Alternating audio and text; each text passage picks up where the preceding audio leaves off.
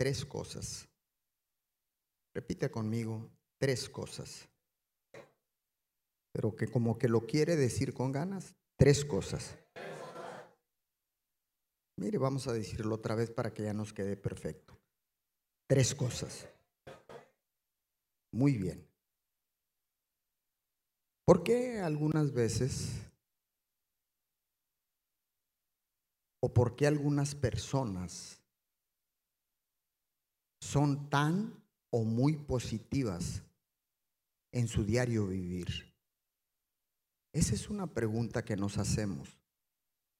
¿Por qué es que hay gente tan positiva aún en medio de una calamidad? Es gente que actúa positivamente, piensa positivamente. ¿Por qué es que ese tipo de personas viven tan contentos? ¿Tienen paz? ¿Viven en armonía? Y las circunstancias no les afectan. ¿Usted se ha preguntado esto? Yo me lo he preguntado muchas veces. ¿Cómo es que las circunstancias, la crisis, no afecta su comportamiento?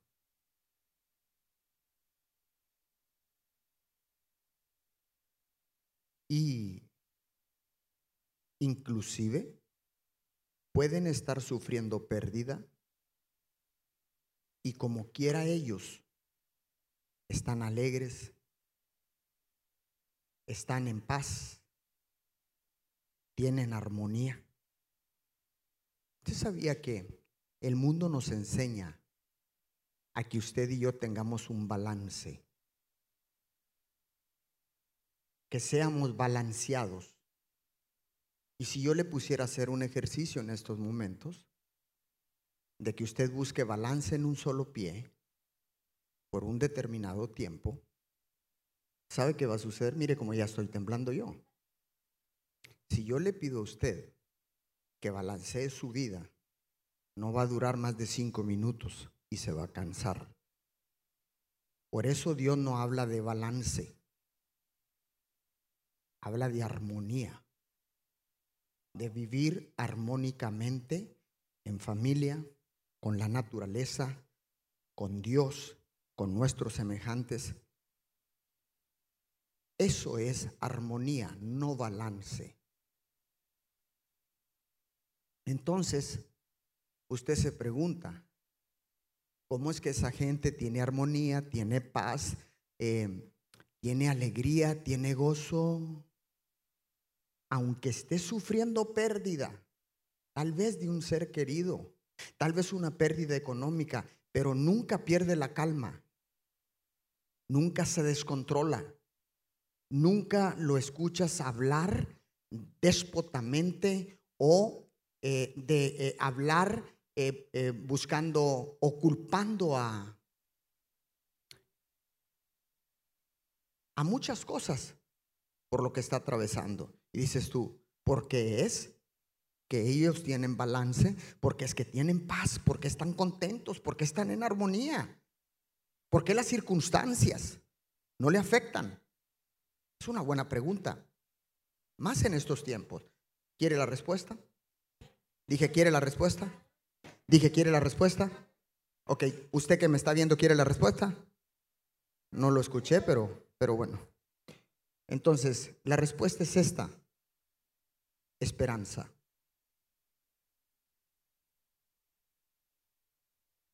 esperanza. Escuche esto.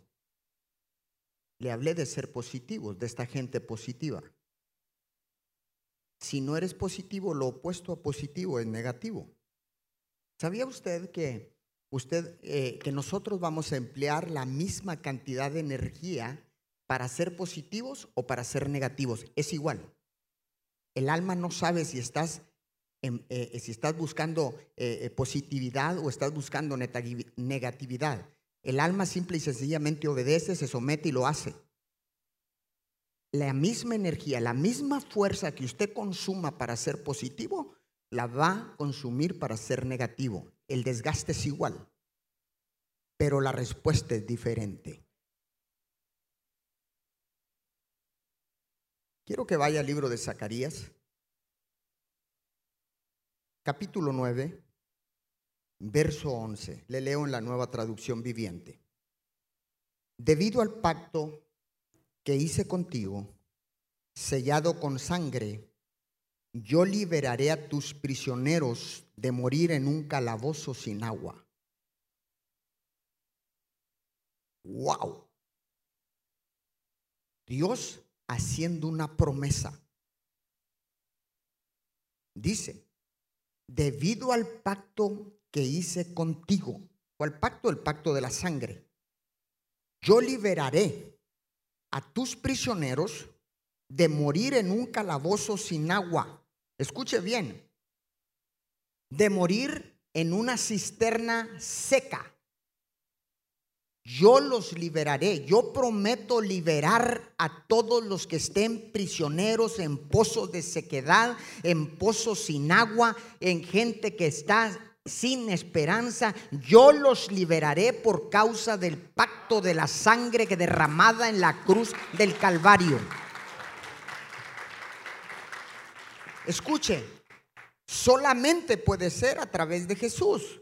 Jesús es el que libera a los prisioneros de sus celdas sin esperanza. Él es. No hay nadie más. Es una promesa.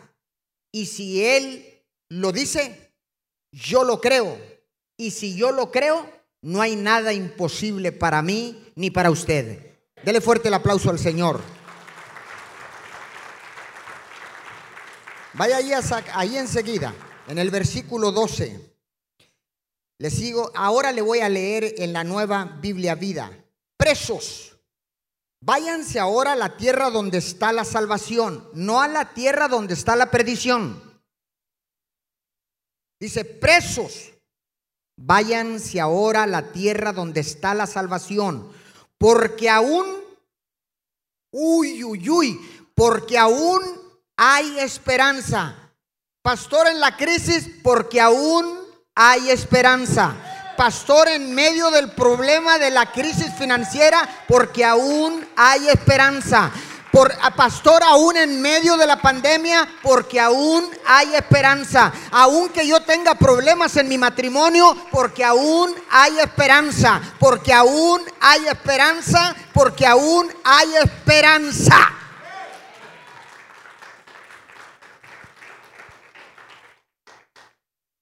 Prometo ahora darles el doble de cosas buenas por cada dolor que sufrieron. Aleluya.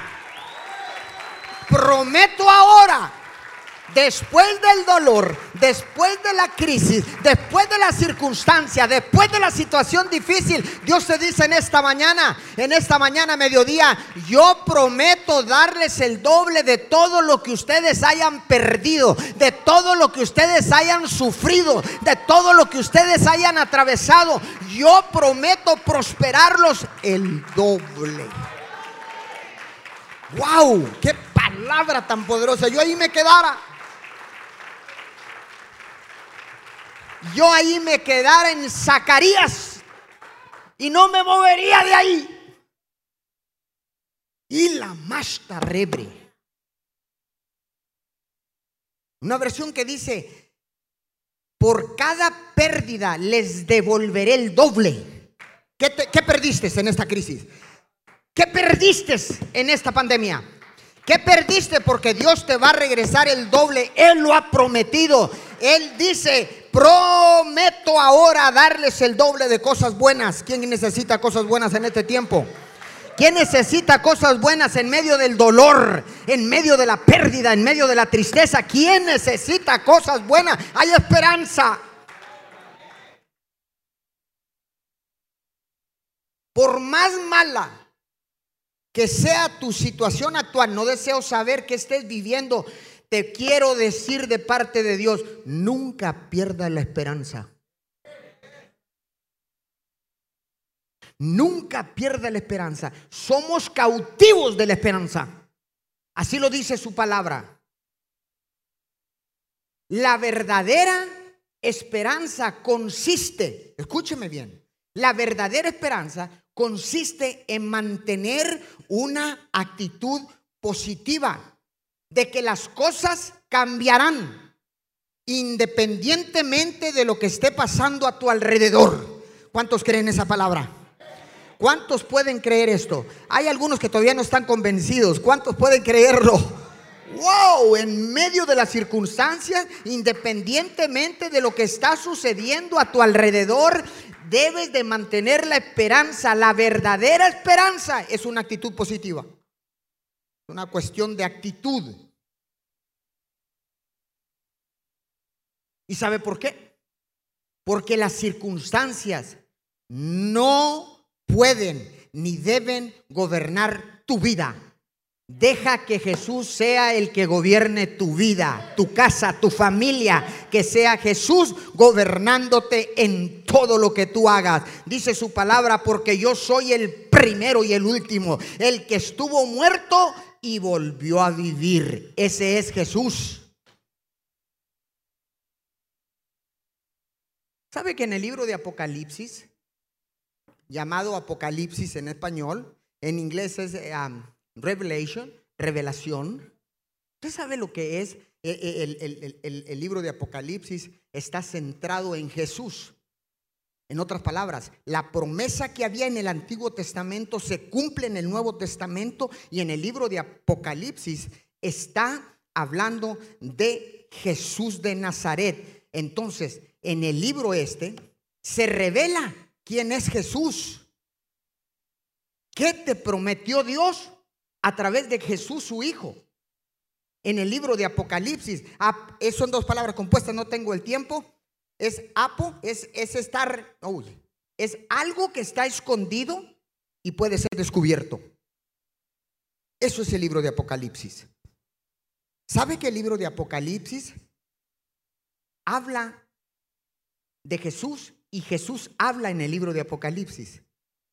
Y habla de esto, escuche bien, habla del tipo de iglesia que Él quiere, no de edificios. Usted y yo somos la iglesia. Apocalipsis capítulo 2, versículo 2 al 4. Le cambio la traducción ahora a la traducción del lenguaje actual. Vayamos ahí, por favor, capítulo 2, versículo 2 al 4. Estoy enterado de todo lo que haces. Y sé que por obedecerme has tenido muchas dificultades. ¿Alguien ha tenido dificultades? Le pregunto, ¿este edificio ha tenido dificultades? No. El edificio es llamada iglesia, pero la verdadera iglesia somos usted y yo.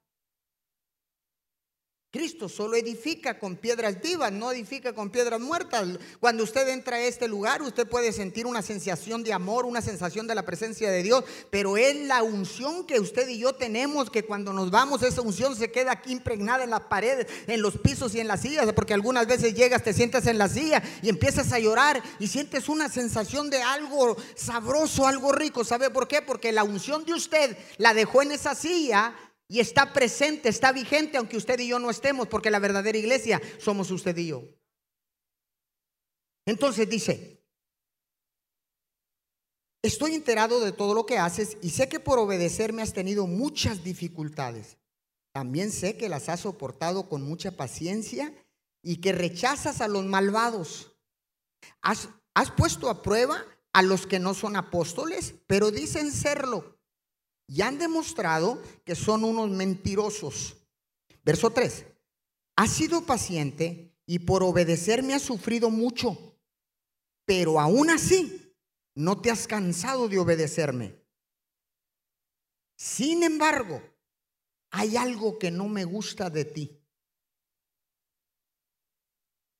Y es que ya no me amas tanto como me amabas cuando te hiciste cristiano.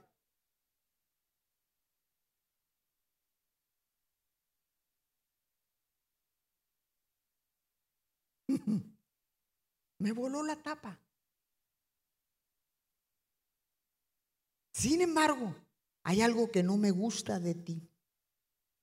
Y es que ya no me amas tanto como me amabas cuando te hiciste cristiano. El primer amor. ¿Sabe que Jesús está buscando una iglesia? Que sea conocida. Que sea conocida por encima de todo. Que sea conocida por su amor incondicional. Te hago un recordatorio. ¿Recuerdas cuando viniste a los pies de Cristo? ¿Recuerdas lo que sentiste? Yo se lo puedo decir. Cuando yo vine a los pies de Cristo, estaba bañado en llanto cuando tuve ese encuentro con Él. Bañado en llanto. Nunca se me va a olvidar cuando tuve ese contacto personal con Cristo Jesús. Estaba en una silla como usted sentado en una iglesia super ultra mega pequeña de eran 12 miembros.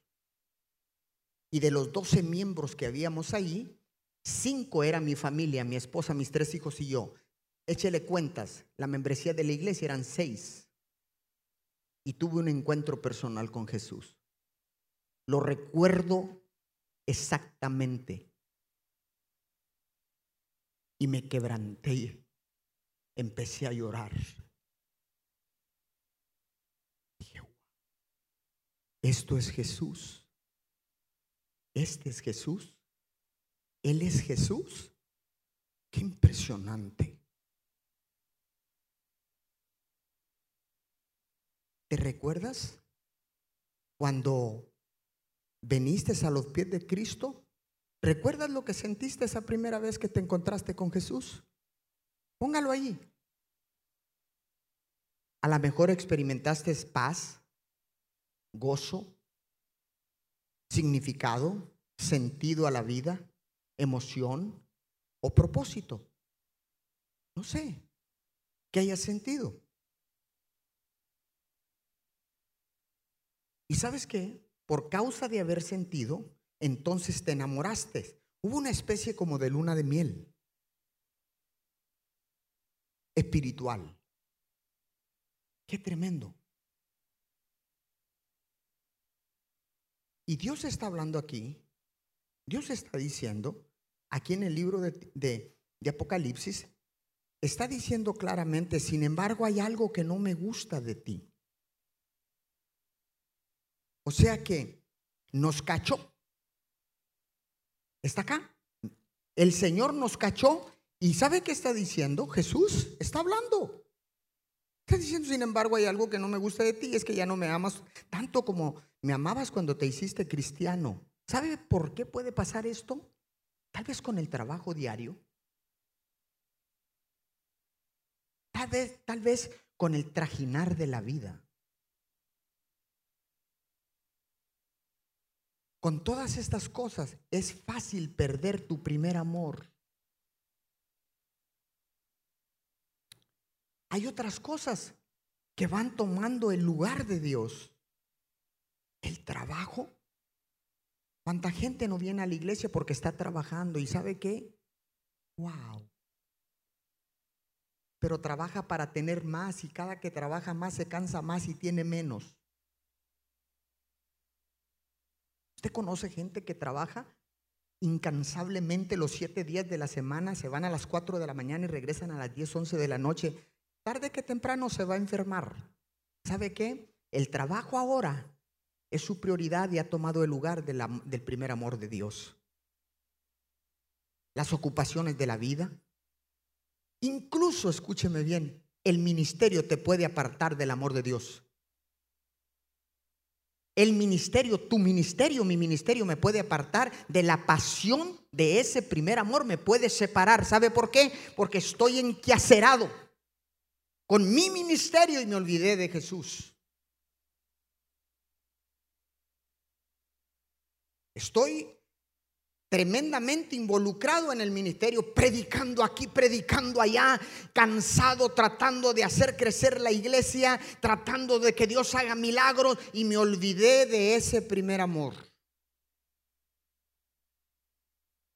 y entonces todo lo que hago es en vano.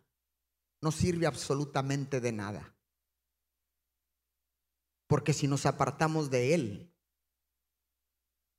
¿de qué te sirve? ¿De qué sirve la vida? ¿De qué? Nos perdemos en el mundo. Gente que ahorita en estos momentos está trabajando. Y no pudo venir a la iglesia porque está tratando de sacar un peso más.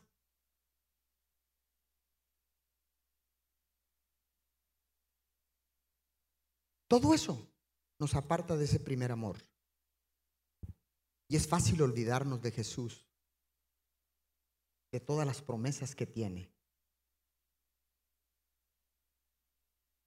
Apocalipsis, ahí mismo, vaya al versículo 5. Sí, al versículo 5. Por eso, acuérdate de, acuérdate de cómo eras antes y vuelve a obedecer a Dios. Deja de hacer lo malo y compórtate como al principio. Si no lo haces, yo iré a castigarte y quitaré tu candelabro de ese lugar. Tenemos gente echándole la culpa al diablo. Es que el diablo, es que el gobierno, no, si te apartaste del primer amor, Dios te está castigando. No lo digo yo, lo dice su palabra en la traducción del lenguaje actual. Los trajines de la vida, los quehaceres diarios, esa ambición por hacer más. Pero hacer más, ¿sabe cómo? Trabajando duramente, porque ese es el pensamiento, esas son las palabras que han depositado en tu mente, en mi mente, en, no en el consciente, en el subconsciente está grabado que sin trabajo, ardo, nunca vas a progresar. Pues yo le tengo una mala usted puede quebrarse el lomo y no prosperar jamás si se aparta del amor de Dios. Lo más importante es buscar a Dios y que Dios te dé una idea y con esa idea trabajas menos y vas a ganar el triple, el cuádruple. Dice la palabra que cien veces el Señor te va. ¡Oh!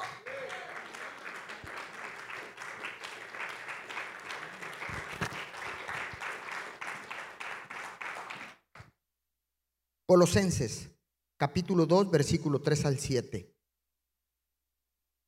Todas las riquezas de la sabiduría, sigo leyendo en la traducción del lenguaje actual, todas las riquezas de la sabiduría y del conocimiento se encuentran presentes en Cristo. Todas. Las riquezas. Nos apartamos de Jesús, viene la pobreza. Santo Dios. Todas las riquezas de la sabiduría y del conocimiento se encuentran presentes en Cristo. Pero el afán de la vida te aparta de Cristo. Y luego dices, ¿por qué no prospero? Porque te apartaste de Cristo. Abandonaste el primer amor. Ahora estás luchando en tus fuerzas. Estás haciéndolo en tus propias fuerzas. Por eso es que no llega la bendición. Verso 4. Les digo esto para que nadie los engañe con frases bonitas pero falsas porque aunque no estoy con ustedes, siempre los recuerdo y me alegro de saber que son ordenados y que siguen confiando plenamente en Jesucristo. Ustedes han aceptado a Jesucristo como su dueño y Señor.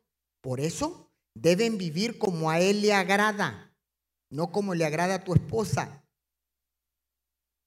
No como le agrada, es que a mi esposa le gusta que yo vaya a la iglesia una vez en ando que atienda a los bebés, a los niños y lo lleve a comer al parque y a jugar, aunque no se puede, pero hay que llevarlo.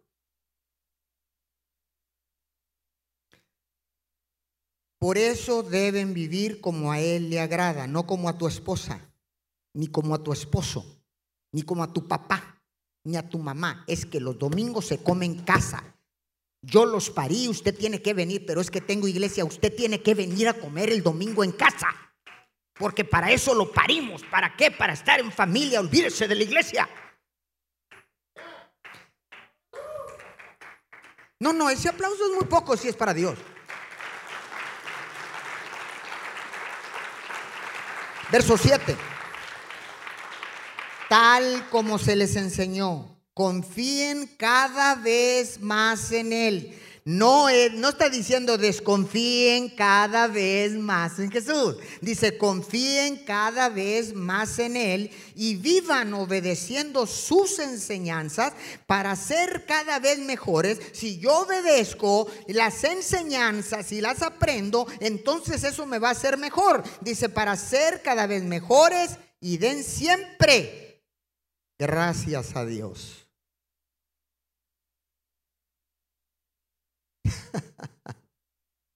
Estaba leyendo esto en la mañana. Y dije, wow, ahora entiendo por qué no llega la bendición. Porque las promesas de Cristo las leemos, pero no las aplicamos a mi vida. Se las aplicamos a otra gente, pero no las aplicas a tu vida. Crees que tú no te lo mereces. Y dice aquí que por el pacto de la sangre, por el pacto de Jesús, de la sangre de Jesús, él promete bendecirte el doble. Alguien diga amén a esto. Colosenses 1:27. Me voy porque lo veo medio desanimado. Colosenses 1:27. A estos, ahora le cambio a la Reina Valera del 2015. A estos, voltee con su vecino y diga, a estos, Dios ha querido dar a conocer cuáles son las riquezas, otra vez riquezas pero de que, que trae el Señor. Dios ha querido dar a conocer cuáles son las riquezas de la gloria de este misterio entre las naciones. Entonces, ay, voy, voy, ¿cómo que si yo voy, obedezco, entiendo eh, lo que me enseñan y eh, eh, cómo si regreso al primer amor, entonces se me baja el cero, dos por, no contiene. No, no, no, no, yo no creo en eso. Yo creo en el trabajo arduo. Por eso hay un misterio. Ese misterio envuelve a las naciones, pero a los hijos de Dios no los debe envolver porque conoce la verdad. Dice, este misterio entre las naciones, el cual es Cristo en ustedes, la esperanza de gloria.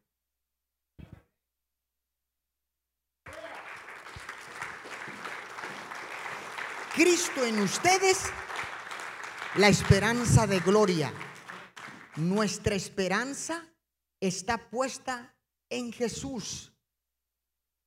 Tres cosas, diga conmigo tres cosas. Dígalo una vez más, tres cosas. Ok, vaya al libro de Colosenses, no, primera de Corintios mejor, capítulo 13 versículo 13, le leo en la Biblia la palabra de hoy. Tres cosas hay que ahora permanecen. Vamos a leerlo juntos, ¿qué le parece? Ok, repita, vamos, vamos, ahí la tiene arriba. Una, dos, tres. Tres cosas hay que ahora permanecen. La fe, la esperanza, el amor. De todas ellas, la más grande es el amor. De todas ellas, la más grande es el amor. El amor de Cristo, el amor de que tuvo para pagar con su vida en una cruz. El amor está sobre la fe y está sobre la esperanza. Tres cosas que prevalecen, que permanecen, que están vigentes la fe. ¿Sabe qué es lo opuesto a la fe? Miedo.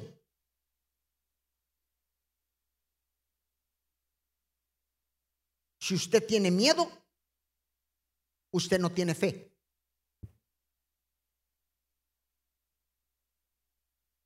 Si usted no actúa en fe, entonces va a actuar en miedo. Esperanza. ¿Sabe qué es lo contrario a esperanza?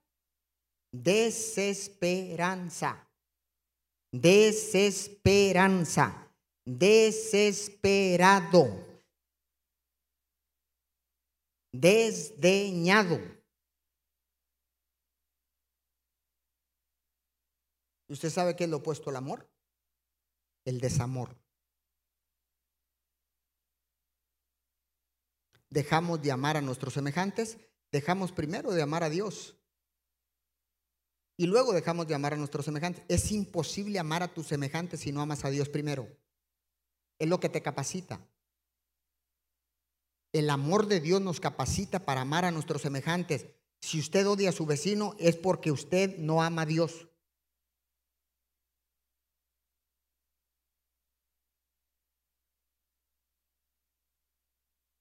Si usted no ama a los drogadictos es porque usted no ama a Dios.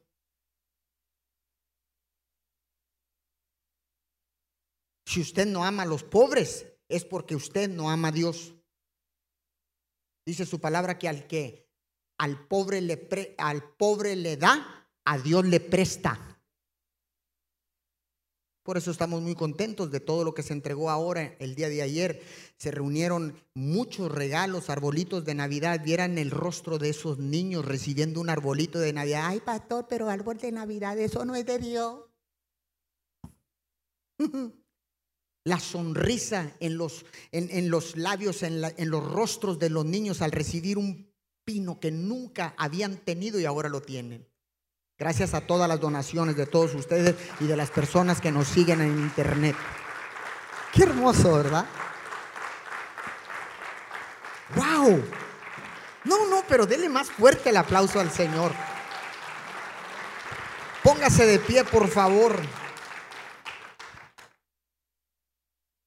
Apunte este principio ahí parado, no sé cómo lo vaya a hacer. Este, escríbalo en la pared. Pero de su casa. O sea, no, aquí no, porque aquí es la casa de Dios. Cuando tenemos fe, esperanza y amor, las circunstancias a nuestro alrededor nunca nos gobernarán. Pastor, entonces yo no te, si yo no tengo fe, es que tengo miedo. Entonces yo soy un miedoso porque yo no creo. No es, todos tenemos miedo. El cuerpo responde en una situación de peligro y sientes miedo. Pastor, entonces, ¿cómo? No entiendo. Claro, usted y yo podemos sentir miedo, pero nunca permitir que el miedo gobierne tu vida, tu mente.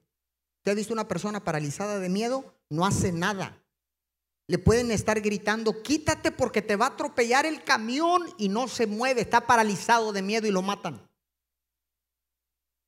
El miedo no debe gobernar tus acciones, no debe gobernar tu mente, no debe de gobernar nada. Las circunstancias no pueden gobernar tu vida. Lo que esté pasando fuera de usted no tiene control. No podemos tener control de la pandemia. No podemos tener control de un huracán. A ver, ¿usted cree que usted puede controlar un huracán? Salga y dígale al huracán, quiero que todos los muchachos pasen. Los músicos, por favor, todos quiero que pasen porque quiero un canto de manto de amor. ¿Sí? Por favor. Entonces, está acá conmigo. Cada vez, ya nos vamos, ya nos vamos. Cada vez, escuche bien, cada vez que la circunstancia te gobierna, cada vez que te gobierna, no podemos hacer absolutamente nada. Nos paralizamos, nos frizamos, entramos en una situación de, estar, de estar inmóviles completamente. Entonces, ¿sabe qué? Déjeme decirle, ¿es válido tener miedo? Sí, pero no que te gobierne.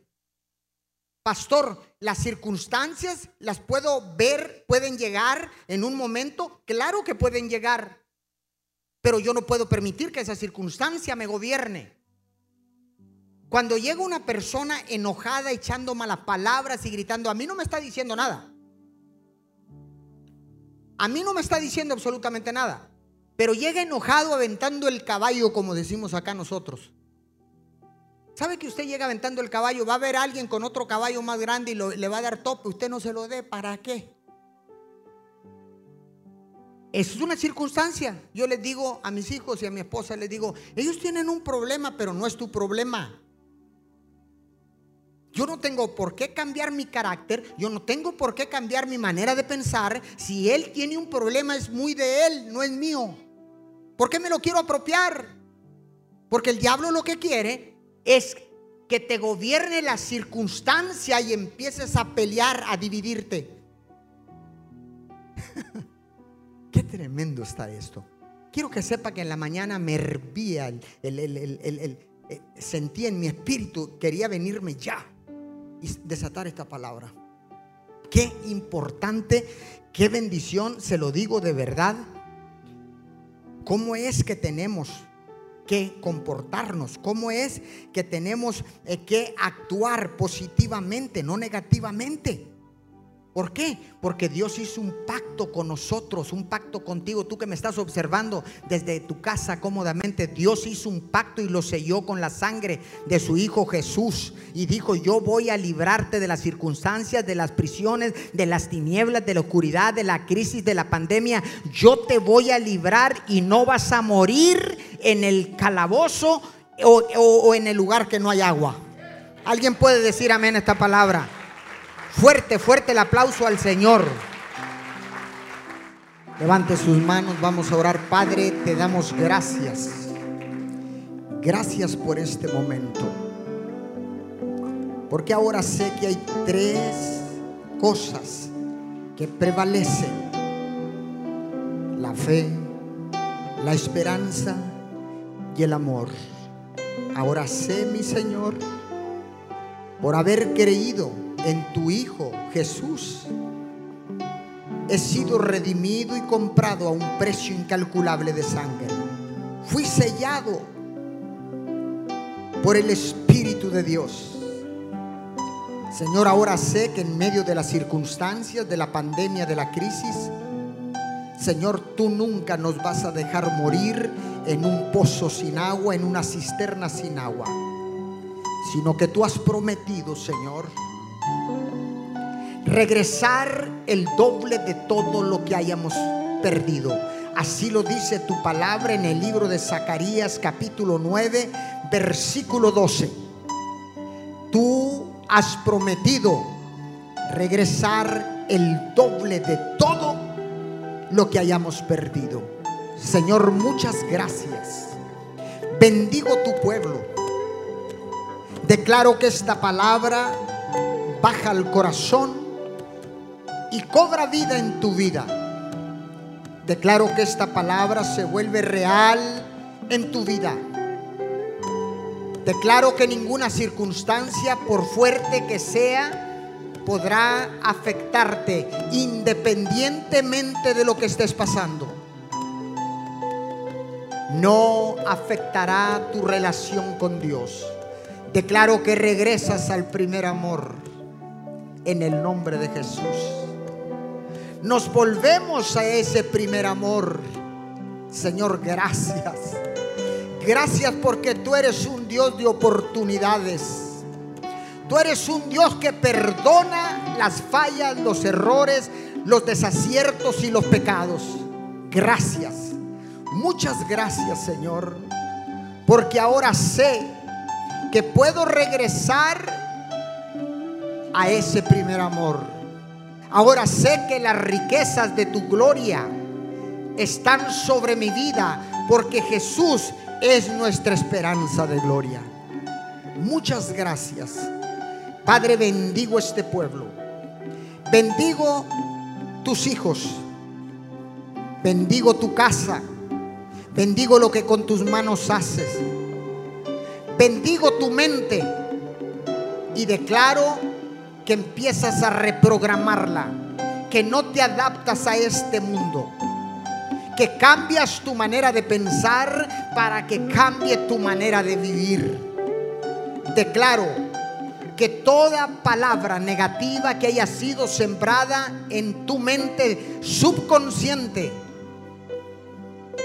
por diferentes autoridades, amigos, compañeros de escuela, maestros, padres de familia que hayan sembrado pensamientos o ideas negativas en tu mente subconsciente, ahora mismo declaro que se van de tu vida en el nombre de Jesús. Y que empiezas a ser positivo, a pensar positivo, porque entonces conoceremos la verdadera esperanza. Gracias en el nombre de Jesús. Amén y amén. Despedimos a todos, dele fuerte el aplauso al Señor. Despedimos a todos los que nos siguen en internet. Gracias por conectarse con nosotros. Gracias por mantenerse conectados conmigo. Bendiciones. Nos vemos en nuestras próximas eh, encuentros, en nuestros próximos servicios en nuestras próximas transmisiones. En el nombre de Jesús, desde Ciudad Miguel Alemán, Tamaulipas, les damos un fuerte y un caluroso aplauso desde este lugar. junte sus palmas, dele fuerte el aplauso a todos ellos. Chao, chao. Bendiciones.